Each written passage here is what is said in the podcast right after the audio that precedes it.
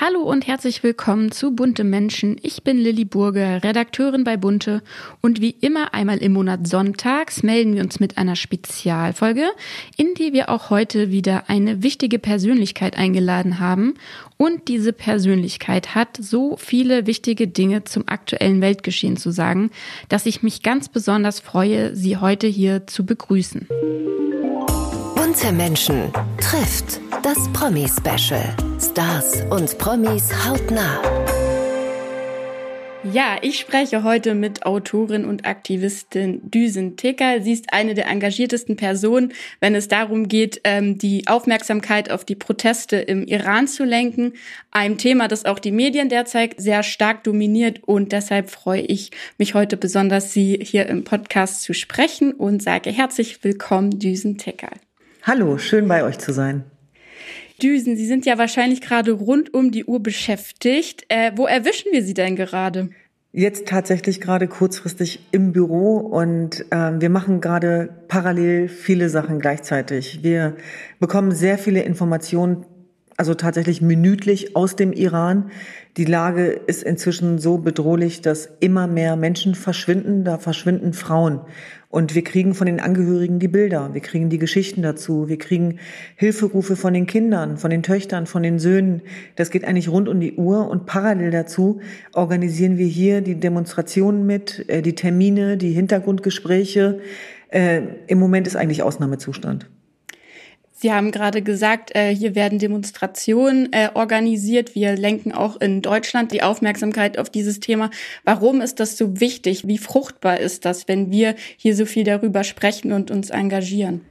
Naja, es geht um unsere gemeinsamen universellen Menschenrechte. Da gehen gerade Menschen auf die Straße für ihre Grundrechte. Für das, was für uns selbstverständlich ist, wird man im Iran getötet. Es geht um Frauen, die die Entscheidung getroffen haben, das Kopftuch abzulegen beispielsweise. Und das Ganze geht zurück auf den Tod von Gina Massa Amini, die ihr, die ihr Kopftuch nicht vorschriftsgemäß getragen hat und die deswegen getötet worden ist. Und das ist nicht nur eine Sache der Iranerin. Ich finde, wenn sowas passiert, wenn Frauen getötet werden, weil sie Frauen sind oder weil sie etwas falsch getragen haben, dann geht uns das alle an. Dann müssen wir uns alle einmischen. Und ich finde gerade wir in Europa, wenn wir diese ja, Werte so hochhalten von Frauen und Menschenrechten, dann können wir nicht weggucken. Und es ist ja nicht das erste Mal, dass im Iran Frauen- und Menschenrechte gebrochen werden. Aber seien wir mal ehrlich, eigentlich war uns das bisher egal, bis dass man sich nicht dafür interessiert hat. Es gibt aber eine neue Dimension. Wir werden konfrontiert mit den Bildern aus dem Iran. Und das haben wir den Menschen dort zu verdanken, die das Handy in die Hand nehmen, die Videos machen unter Einsatz ihres Lebens. Dafür werden sie auch getötet. Das sind jetzt die neuesten Nachrichten, die ich gerade bekommen habe. Da geht es auch um den Tod einer jungen Aktivistin, während sie ein Video für uns gedreht hat. Also das muss man sich einfach mal vergegenwärtigen. Für uns meine ich als Gesellschaft Europa, liberaler Westen, wie wir es auch immer nennen wollen. Und insofern glaube ich, mit der Konfrontation für Menschenverbrechen, die stattfinden, haben wir auch eine neue Verantwortung. Und genau das versuchen wir gerade, die politischen Entscheidungsträger, die Medien, die Menschen zu konfrontieren und ähm, darauf aufmerksam zu machen, dass das, was dort gerade passiert, Recht ist, was gebrochen wird, Menschenrecht und dass es nicht sein kann, dass wir auf der anderen Seite Firmen haben, wie in Düsseldorf-Meerbusch, die sich indirekt daran beteiligen, indem sie für eine Cyberarmee aus dem Iran arbeiten, ein Unrechtsregime, was für diese Morde verantwortlich ist. Und warum nenne ich dieses Beispiel? Weil es einfach ganz deutlich zeigt, wie am Ende dann doch alles miteinander zusammenhängt.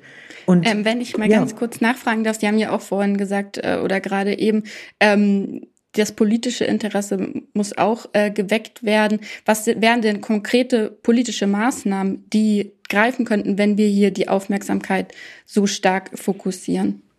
Ich glaube, es geht ganz klar um den Fokus für die Zivilgesellschaft, für die mutige, die gerade mitten in einer Revolution ist. Also, dass das überhaupt noch in Frage gestellt wird. Diese Menschen die riskieren gerade ihr Leben für was Größeres. Und da finden ganz viele kleine Mini-Revolutionen statt.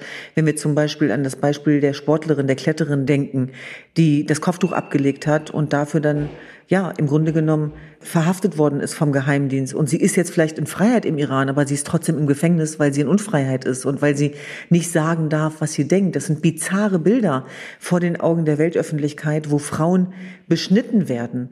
Und es geht darum, dass wir mit diesem Unrechtsregime die besten Wirtschaftsbeziehungen haben. Also Deutschland ist einer der wichtigsten Handelspartner des Irans, des Mullah-Regimes. Das müssen wir hinterfragen. Wenn wir von feministischer Außenpolitik sprechen, dann müssen wir die Frauen- und Menschenrechte in den Fokus rücken, anstelle von Geopolitik beispielsweise oder von Wirtschaftsbeziehungen. Wir brauchen Sanktionen und diese Sanktionen müssen viel weiter gehen als das, was bisher geschehen ist. Wir müssen die Atomverhandlungen, die gerade stattfinden, sofort stoppen. Wir müssen die Menschen, die dafür sorgen, als verlängerter Arm, dass weiter Angst geschürt wird, die müssen gestoppt werden, die müssen ausgewiesen werden. Ähm, wir müssen Schutzräume schaffen. Es gibt so viel, was wir machen können und machen müssen, um diesem Unrechtsregime zu zeigen, wer so mit seinen Kindern umgeht, wer so mit den Menschen im Iran umgeht, der kriegt es auch mit uns zu tun. Es gibt ja auch kleine Aktionen, die ähm, Solidarität bekunden, die sich äh, engagieren möchten ähm, für die Frauen im Iran. Und man sieht auch gerade wahrscheinlich, weil in so drastischen Bildern durch Verletzungen der Menschenrechte von Frauen bewusst geworden ist, was mit den Frauen dort passiert, sieht man eben auch verstärkt Frauen gerade über Social Media, ähm, die sich zum Beispiel Haarsträhnen abschneiden. Man denkt da an Schauspielerinnen wie Juliette Binoche oder auch eine Lina Beckmann. Ähm, wie hilfreich sind solche kleinen Aktionen? Sind die nur ein Tropfen auf einen heißen Stein oder bringen die auch etwas? Ich weiß, dass es einige gibt, die das verächtlich machen und die sich darüber lustig machen. Das halte ich tatsächlich für gefährlich. Denn am Ende des Tages müssen wir uns die Frage stellen, was hilft den Menschen vor Ort? Und was den Menschen vor Ort hilft, ist Aufmerksamkeit. Sind Künstler, sind Schauspieler, sind Menschen, sind Frauen, die unabhängig davon, wer sie sind und was sie darstellen und wen sie kennen, ihre Stimme nutzen für die fehlende Stimme der Menschen im Iran. Und die sind dankbar dafür. Die sind dankbar für jeden Solidaritätsakt. Und wenn die Strähne noch so klein ist, noch so klein ist. Und da gibt's ja dann auch so ein Wording nach dem Motto, ja, da geht's jetzt ja nur um eigene Reichweite, ja. um, um eigene Ziele. Und da sagen die Iraner, vielen Dank, vielen Dank. Das werde ich euch nie vergessen. Das heißt, dieser pragmatische Ansatz ist viel entscheidender. Also während wir hier wieder darüber diskutieren, auf Nebenschauplätzen, das will ich einfach mal ehrlich so sagen, was geht und was nicht und wer was sagen darf und wie er es sagen darf, sitzen die Menschen dort im Schmerz. Da geht es um Leben und Tod, da geht es um Überleben. Und dann stellt man diese Fragen nicht mehr. Und deswegen sind sie dankbar für jedweden Druck, den wir hier ausüben. Und den können wir nur gemeinsam ausüben. Und das ist auch der Appell, den wir als Menschenrechtsorganisation mit Havar Help haben. Und wir haben so viele Unterstützer da draußen. Menschen, die man kennt und die unbesungenen Alltagshelden. Und was uns alle vereint ist, dass wir unsere Stimme nutzen für die, die nicht hörbar, die nicht sichtbar sind und von dieser Stimme Gebrauch zu machen und die wirksam einzusetzen. Und dann zu behaupten, dass Social Media nichts bewirkt, dann hat man diese ganze Revolution nicht verstanden. Denn ich sag's nochmal, der Unterschied ist ja, dass diese Bilder, dass diese Geschichten, dass diese Gesichter mittlerweile in die Öffentlichkeit gelangen. Und deswegen ist Social Media gerade das wichtigste Tool. Deswegen wird's ja so vehement bekämpft, auch von diesem Unrechtsregime. Das Unrechtsregime, das Mullah-Regime will diese Bilder verhindern. Die wollen nicht, dass wir diese schönen Frauen teilen mit ihren bunten Haaren, die für Freiheit und Selbstbestimmung stehen. Aber diese Frauen wollen, dass wir sie teilen. Und das machen wir. Alle gemeinsam. Und deswegen ist jeder Solidaritätsakt, der aus dem Herzen kommt und ehrlich gemeint ist, ein richtiger Solidaritätsakt. Literatur-Nobelpreisträgerin Elfriede Jelinek kam ja in einem offenen Brief zum Beispiel ja auch von einer feministischen Revolution ähm, gesprochen. Ist es jetzt, weil Frauen so stark betroffen sind und die als erstes aufbegehrt haben, kann man deshalb schon von einer feministischen Revolution sprechen oder wie ordnen Sie den Feminismus dahinter ein? Also wenn das keine feministische Revolution ist, was denn dann? Also wir sehen doch die Bilder. Wir sehen doch die Frauen, die vorangehen. Und leider sehen wir auch die Schlagzeilen der Frauen, die getötet worden sind dafür, dass sie auf die Straße gegangen sind. Und da fehlt mir tatsächlich dann auch der weltweite Aufschrei. Denn nochmal, dieses ganze Regime, das klerikale, faschistisch-islamistische, ist auf die Unterdrückung der Frau aufgebaut. Deswegen ist auch das Kopftuch als Symbol so immanent wichtig für dieses Regime. Und da können nicht die Frauen was für, die das Kopftuch tragen, sondern es geht darum, wie aus dieser Religion Politik gemacht wird. Und da muss man vehement gegen vorgehen. Und nochmal, die Menschen, die dort auf die Straße gehen, das sind Muslime. Das sind auch gläubige Muslime. Das sind auch Frauen in dem Kopftuch, die für die Kopftuchfreiheit und Glaubensfreiheit ihrer Schwestern kämpfen, weil sie sagen, wenn jemand es nicht tragen will, dann darf die Person selbstverständlich nicht dafür getötet werden. Und ich möchte es nochmal konkretisieren. Was ist das für ein Regime, das mit polizeilichen Maßnahmen paranoid darauf achtet, dass sich Frauen züchtig kleiden in der Öffentlichkeit, um sie dann zu vergewaltigen, wenn sie es nicht tun? Das sind nämlich die neuesten Nachrichten, die wir jetzt bekommen, aus den Gefängnissen im Westen des Irans, aber leider auch landesweit. Das heißt, die Demonstrantinnen, das muss man sich einmal vergegenwärtigen, die festgenommen werden, die rufen ihre Eltern an und sagen, besorg mir die Pille danach. Ja, das ist die Lebenswirklichkeit. Und wenn das kein feministischer Widerstand ist, wenn es um die Unterdrückung der Frau geht, die sich dagegen auflehnt und Widerstand leistet, ja, was ist denn dann eine feministische Revolution? Ja, das sind äh, auf jeden Fall wichtige Fragen. Und ähm, das Wichtigste ist, sind ja, es gehen Muslime mit auf die Straße, aber es stellen sich ja auch Männer Seite an Seite mit diesen äh, Frauen, die da auf die Straße gehen. Vielleicht macht es auch begreiflicher, dass ein Feminismus einfach Gleichberechtigung möchte und ähm, nicht auch eine Übermacht umstellen will.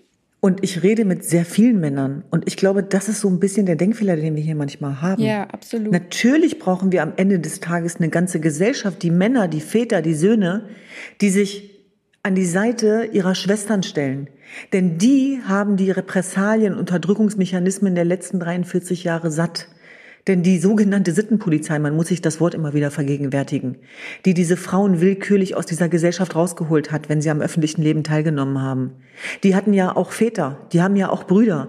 Das heißt, diese ganze Gesellschaft leidet darunter. Und da müssen wir mal hier auch vielleicht im Westen in Anführungsstrichen unsere Bilder hinterfragen, die wir verbinden, sozusagen auch mit dem Prototypen des orientalisch-patriarchalisch-chauvinistischen Mannes. Ich will damit nicht sagen, dass es den nicht auch gibt, wie überall anders auch. Aber ich glaube tatsächlich, dass wir auch diese Frage viel universeller stellen müssen und dass wir jetzt mit Bildern konfrontiert werden, auch mit Männerbildern, die uns vielleicht neu sind. Und da müssen wir uns auch mal Gedanken darüber machen, wie wir dorthin gucken. Ich habe in den letzten Tagen und Wochen mit so vielen Männern zu tun, die sagen, dass es eine Herzensangelegenheit für sie ist, dass die Frauen vorne stehen. Und die sagen auch, wenn diese Revolution wirklich erfolgreich durchlaufen werden sollen, dann sind es die Frauen, die vorne stehen müssen. Wir sind dieses patriarchale System selber leid. Das sagen die Männer mir, nicht die Frauen. Ich glaube, so wurden sie ja auch geprägt. Sie sind ja auch ähm, mit der Unterstützung ihres Vaters 2014 in den Irak gereist. Sie kennen das schon, dass man nicht ganz alleine kämpfen muss.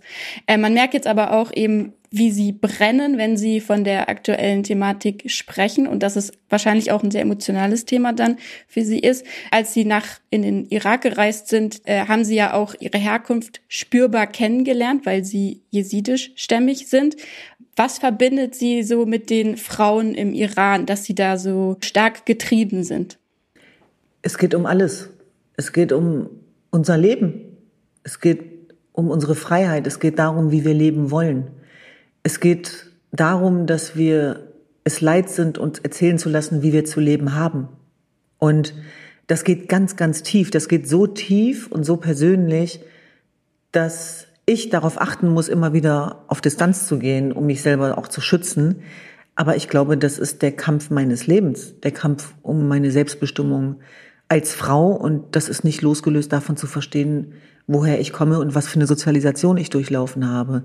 Und äh, deswegen dieser Schmerz, der ist international, der ist universell und ich spüre dieselbe Solidarität für meine Schwestern aus dem Iran wie die aus der Ukraine.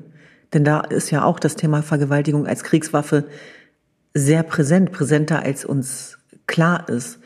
Und insofern glaube ich, dass es sehr, sehr wichtig ist, den Menschen jetzt beizustehen, weil ich weiß, wie sich das anfühlt, wenn du einer Religionsgemeinschaft angehörst, für die sich kaum jemand interessiert. Und wir sind ja zu trauriger Berühmtheit gekommen über den Völkermord an uns. Und das wünsche ich niemandem. Begangen durch die IS-Schergen. Und ich kann mich an so viele Menschen erinnern, die damals ihre Solidarität zum Ausdruck gebracht haben. Und ich glaube, dass auch mich das in meiner Menschlichkeit erweitert hat. Und wir haben so lange darum gekämpft, gehört und gesehen zu werden, weil das Unrecht, was beschwiegen wird, wird nur noch größer. Und wir wussten, dass es wichtig ist, über Menschenverbrechen zu reden, dass wir die Sichtbarkeit, die wir hart erarbeitet haben, jetzt teilbar machen wollen. Sonst haben wir nichts verstanden. Genau darum geht's doch jetzt. Es geht doch jetzt darum, für diejenigen da zu sein, die uns brauchen. Und das Tolle daran ist, an diesem einfachen Satz, dass den ganz viele fühlen. Auch ganz viele deutsche Freunde von mir in Deutschland gerade. Und ich weiß, dass es da auch ganz viele Ängste gibt auf der anderen Seite. Darf ich das? Kann ich das? Bin ich informiert genug? Ist das mein Thema? Ist das meine Sache oder ist das die Sache der anderen? Und ich möchte einfach nur appellieren an unsere Herzen und Köpfe, tief in uns zu gehen und uns diese Gretchenfrage zu stellen und dann unserem inneren Ruf zu folgen. Und wenn wir das Gefühl haben, wir wollen was tun, dann auch aufzustehen und aufzubegehren, egal was alle anderen sagen. Und tatsächlich ist das der Teil, der mir Hoffnung gibt und Liebe schenkt. Und wir sehen die schrecklichen Bilder. All das, was wir tun, ist extrem an Leid gekoppelt, aber es gibt auch so viel Liebe. Es gibt so viel Hoffnung. Es gibt, und das ist sozusagen der Grundfehler zu glauben, dass wenn man im Krieg ist, es nur um Leid geht. Wie viel Menschlichkeit kann man dem entgegensetzen? Wie viel Verbundenheit? Und das ist ja das Tolle an diesem Leben, was wir haben, dass es ganz nah beieinander liegt und dass wir die Entscheidung treffen. Und was ich gerade merke in, in meinem Deutschland ist, dass es da sehr, sehr viel Solidarität und Zivilcourage gibt seitens der Zivilgesellschaft, aber dass wir teilweise auch ein System geschaffen haben, auch, auch geopolitisch, wirtschaftlich, und das ist jetzt nicht antikapitalistisch gemeint, sondern einfach doch mal die Frage zu stellen, wie sieht unsere Welt der Zukunft aus? Wie sieht die Fokussierung aus? Äh, wie sieht das Miteinander aus? Wie muss auch eine Führung und ein Leadership der Zukunft aussehen, die den Fokus der Menschenrechte in den Mittelpunkt rückt? Und ich bin sehr dankbar, dass ich diese Gedanken nicht alleine habe, sondern mhm. dass es sehr viele Menschen um mich herum geht, die sich dieselben Fragen stellen. Und das ist eigentlich die Frage nach dem Sinn des Lebens tatsächlich. Mhm. Man hört raus, dass es eigentlich auch ähm, ein spürbares Zusammenrücken irgendwo auch gab, dass das auch ein Resultat ist. Also wenn Sie auch von Liebe sprechen, die entgegengesetzt wird, es gibt eine Gemeinschaft, die zusammenkommt. Ähm, Vielleicht noch mal ganz kurz, ganz kurz, das finde ich mhm. ganz wichtig. Was unterscheidet denn offene Gesellschaften von totalitären? Das Ja zum Leben. Mhm. Wir hängen am Leben, wir lieben das Leben, das Ja zur Freiheit. Das ist genau das, was totalitäre Staaten verhindern wollen. Da können wir auch über Putin reden beispielsweise. Da können wir noch über ganz viele Despoten und Unrechtsregime sprechen. Wenn wir uns das absprechen lassen, die, die, die, die Quelle des Lebens, der Freude, der Selbstbestimmung, des Miteinanders, der Solidarität, dann, dann geben wir uns im Kern auf. Das ist, glaube ich, nochmal ganz wichtig, sich das bewusst zu machen. Ja, und ähm, Sie haben ja auch vorhin davon gesprochen, neue Möglichkeiten zu entwerfen, wie wir leben wollen, sich die Frage zu stellen. Haben Sie denn da eine Vision, Vorstellungen davon, wo sich das hin entwickeln kann? Mhm. Also ich träume von einem German Dream statt German Angst. Und das meint ein Deutschland der offenen Gesellschaft, ein Deutschland einer menschenrechtsgeleiteten Außenpolitik, ein Deutschland der Chancen und Möglichkeiten, ein Deutschland der unbegrenzten Möglichkeiten, was ähm, Nationalismus und Mauern überwindet. Ein Deutschland, wo es keine Rolle spielt, wo jemand herkommt, sondern wo jemand hin will. Das mag jetzt wahnsinnig pathetisch klingen, aber was ist denn unsere Alternative? Also wollen wir verharren in Spaltungsdynamiken? Wollen wir diese, dieses Dramadreieck von Verfolger und von Opfer und von Retter, wie lange wollen wir das noch weiterführen? Die Menschen, die von Krieg mittelbar betroffen sind, wissen, dass die Entstehung von Feindbildern meistens in Kriegen endet. Und wir dürfen das niemals so weit kommen lassen. Und ich glaube, das, was wir auch gegenwärtig erleben, weltpolitisch, bringt unser Gefüge ins Wanken. Die Sicherheitsarchitektur wird nochmal neu aufgeworfen, auch durch Despoten, die uns zurückkatapultieren ins Mittelalter, die uns erzählen wollen, wie wir zu leben haben oder nicht, die uns die Menschlichkeit absprechen, weil wir zufällig der falschen Religion, Nationalität angehören. Da braucht es ein Fridays for Future für Menschenrechte. Und das ist die Vision, die ich habe, ehrlich gesagt. Und das ist auch die Vision, an der wir gemeinsam mit vielen tagtäglich kämpfen. Und ein konkreter Schritt ist für Sie seit 2014 eben nirgends wegzugucken. Ähm, haben Sie seit dieser Zeit keinen einzigen Tag nicht mehr nicht weggeguckt? Oder gibt es auch Tage, wo Sie sagen, hier lasse ich die Welt mal ohne mich sich weiterdrehen und ich komme zur Ruhe? Oder ist das etwas, was Sie permanent beschäftigt, bis Sie mhm. an den Rand Ihrer Kräfte kommen sozusagen? Das ist tatsächlich eine ganz wichtige Eigenschaft für uns Menschenrechtsaktivisten, unsere eigenen Menschenrechte nicht aus den Augen zu verlieren. Mhm. Und deswegen bin ich dankbar für jeden Tag, wo ich den Weltschmerz mal vergessen darf. Und wenn ich das nicht vergesse, dann werde ich von ganz lieben Menschen in meinem Umfeld ähm, daran erinnert, die mich beiseite nehmen und sagen, jetzt ist auch mal gut heute und jetzt gehen wir mal auf den Markt und jetzt kochen wir gemeinsam Lasagne und kümmern uns um die Nichten und machen einen schönen Spaziergang. Warum erzähle ich das? Weil das schlechte Gewissen nützt weder den Lebenden noch den Toten. Und wenn wir nicht bei Kräften sind, ja. dann können wir auch niemandem helfen. Und das ist tatsächlich ein Prozess, den ich auch erlernen musste wieder. Und dass es ganz wichtig ist, dass dieser Kräftehaushalt eben auch erhalten bleibt und dass man deswegen auch immer wieder ähm, sich darum kümmert, dass das Holz sozusagen nachgelegt wird. Und deswegen bin ich immer dankbar für jeden Moment, wo ich die Welt auch mal vergesse. Das hält nie lange an, denn tatsächlich ist das meine Bestimmung und ein innerer Ruf, dem ich folge. Und das macht uns Menschen ja auch aus, dass wir einer Aufgabe sozusagen nachgehen, die, die was verändert im Leben anderer, nicht nur in unserem eigenen. Und dass wir es trotzdem schaffen, an dieser Quelle der Freude angedockt zu sein. Denn was nützt mir all dieses Engagement, wenn ich mir selber dabei schade. Ich sage das deswegen so offen, weil die Selbstbeschädigung im Zusammenhang mit dieser Arbeit gar nicht so ungewöhnlich ist. Und das ja auch ein Bereich ist, der sehr viele junge Menschen interessiert. Und das ist tatsächlich etwas, was ich auch allen zurufen will, ist, dass man auch für Menschenrechte sich einsetzen kann und trotzdem das Leben genießen kann. Apropos noch Interesse junger Menschen. Sie haben mal in einem Gespräch gesagt, dass sie das Gefühl hatten, sie müssten sich in ihrer Weiblichkeit aufgeben, sie müssten ein Neutrum auch sein, dass, damit ihnen jemand zuhört. Ich sehe gerade, sie haben ein Schlangenblüschen an, sehen sehr elegant gekleidet aus. Hat sich das geändert, ihre Sicht darauf? Darf man sich äh, weiblich präsentieren, um angehört zu werden? Also das ist ja tatsächlich kein neues Phänomen, dass Frauen, die in Männerdomänen vordringen, ähm, sich anpassen, verändern müssen, weil wir immer noch in Strukturen leben, die das bestrafen, die, die, die Weiblichkeit in Anführungsstrichen oder das, wofür Weiblichkeit vermeintlich steht. Dass wir viel weiter sind, ist völlig klar und trotzdem gibt's diese Codes immer, immer noch. Und ich kann mich daran erinnern, dass es eine Phase in meinem Leben gab, wo ich mir das selber abgesprochen habe, weil ich dachte, bloß nicht zu weiblich, bloß nicht zu emotional, bloß nicht zu empfindlich, all dieser ganze Bullshit, ich kann es nicht anders sagen. Mhm. Ähm, um irgendwann festzustellen, dass das genau das ist, was uns ja ausmacht. Und dass ich schon das Gefühl hatte, dass ich Kämpfe ausfechten musste, wo es einfach Phasen gab, wo ich gar keinen Raum mehr hatte, auch für meine Identität. Und ich habe ja mehrfach Identitäten. Ich, ich kann ja äh, eine Kämpferin sein, die sich trotzdem auch schön fühlt, beispielsweise. Unabhängig davon, wie das von außen gelesen wird. Aber ich meine damit zum Beispiel die Selbstliebe und ähm, mir auch die Zeit zu nehmen für mich. Und ja, tatsächlich war das für mich auch ein Weg, den ich durchlaufen musste. Und das hatte wahrscheinlich auch sehr viel mit meiner Arbeit zu tun. Ich hatte ja in den letzten Jahren auch sehr viel mit Vergewaltigungsopfern zu tun, von ES-Überlebenden. Ich war in diesen Männerdomänen, ich war, hatte sehr viele Kriegseinsätze. Und die Angst muss immer irgendwo hin. Und vor allem dann, wenn man sie unterdrückt. Und die ist ja auch da. Aber viel wichtiger finde ich, dass es etwas gibt, was größer ist als die Angst. Und wenn wir das entdecken, dann, dann hat das was Unsterbliches tatsächlich. Und das ist nicht gemeint als Hasardeurin. Ich liebe das Leben, aber ich will damit einfach nur sagen, dass es darum geht, ähm, mit dem, was wir sind und was uns ausmacht, das Richtige zu tun.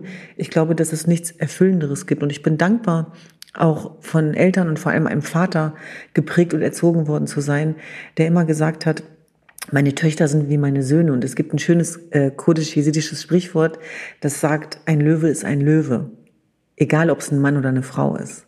Und ich liebe diesen Satz, das ist mein Mantra. Das ist ein sehr schönes Mantra. Ich möchte nochmal abschließend auf die Frage der Selbstliebe ähm, zurückkommen. Ähm, seit Sie sich so stark politisch engagieren, entwickelt man da auch mehr Selbstliebe zu sich, weil man denkt, man tut etwas Gutes oder hat man eher das Gefühl, man sei defizitär, weil man nicht gar nicht genug machen kann, um etwas wirklich Großes zu bewirken? Wissen Sie, was das Interessante ist? Finde ich persönlich, das eine hat mit dem anderen gar nichts zu tun. Du kannst dich total richtig fühlen und überzeugt sein von dem, was du tust. Das tue ich tatsächlich, mhm. weil ich meinen Überzeugungen folge mit, mit Eigentreue. Und ich wage mich in Bereiche vor, die wahnsinnig ähm, umstritten sind. und die heiße Eisen sind in Anführungsstrichen. Es geht um die Rolle der Frau, es geht um Religionsverständnisse, es geht um Identität, also eigentlich alles Themen, ähm, wo man den ganzen Tag darüber diskutiert und wo es sehr viel Meinung gibt. Was mir hilft, ist meine Überzeugung. Das heißt, ich bin offen für Kritik, aber trotzdem kann ich für meinen Standpunkt einstehen, auch wenn ganz viel Gegenwind kommt. Das ist auch nochmal mein Appell, dass ich die Erfahrung gemacht habe, gerade dann, wenn es besonders wird, wird auch, wird auch der Angriff ganz besonders. Die Schattengestalten kommen immer im Licht. Das gehört zusammen. Und der andere Punkt ist tatsächlich auch der, dass das eigene Leben völlig losgelöst ist von der Ambition, die man hat, finde ich. Klar gehört das irgendwie zusammen, aber die Verantwortung, die ich meinem Leben gegenüber habe als Tante, als Tochter, als Freundin, ist eine völlig andere Komponente. Und ich habe eher die Herausforderung, dass ich diese Wirkmächtigkeit meiner Mission, dass die nicht alles überlagert. Und da bin ich immer sehr froh für Normalität und für Menschen, die sagen, hey, lass uns lieber mal überlegen, wo wir heute was essen gehen und was wir heute anziehen. Und das ist zum Beispiel etwas, wo, ähm, wo ich sage, die Mühen der Ebene, des Alltags, die sind auch eine Herausforderung und die sind meine größte Herausforderung als Menschenrechtsaktivistin. Das verstehe ich gut. Die sind für viele große Herausforderungen. Ähm, und an dieser Stelle möchte ich mich bedanken, dass Sie da waren und uns Einblicke gewährt haben und wir mitbrennen durften für Ihren Kampf und wünschen Ihnen da weiterhin viel Kraft und möchten dabei auch helfen. Herzlichen Dank und wenn Sie helfen wollen, unsere Menschenrechtsorganisation Hava Help ist auch über alle sozialen Medien erreichbar. Wir freuen uns über jede Unterstützung. Danke. Gerne. Stars und Promis hautnah. Bunte Menschen trifft das Promi-Special. Jeden Monat eine neue Folge. Ein bunter Original Podcast.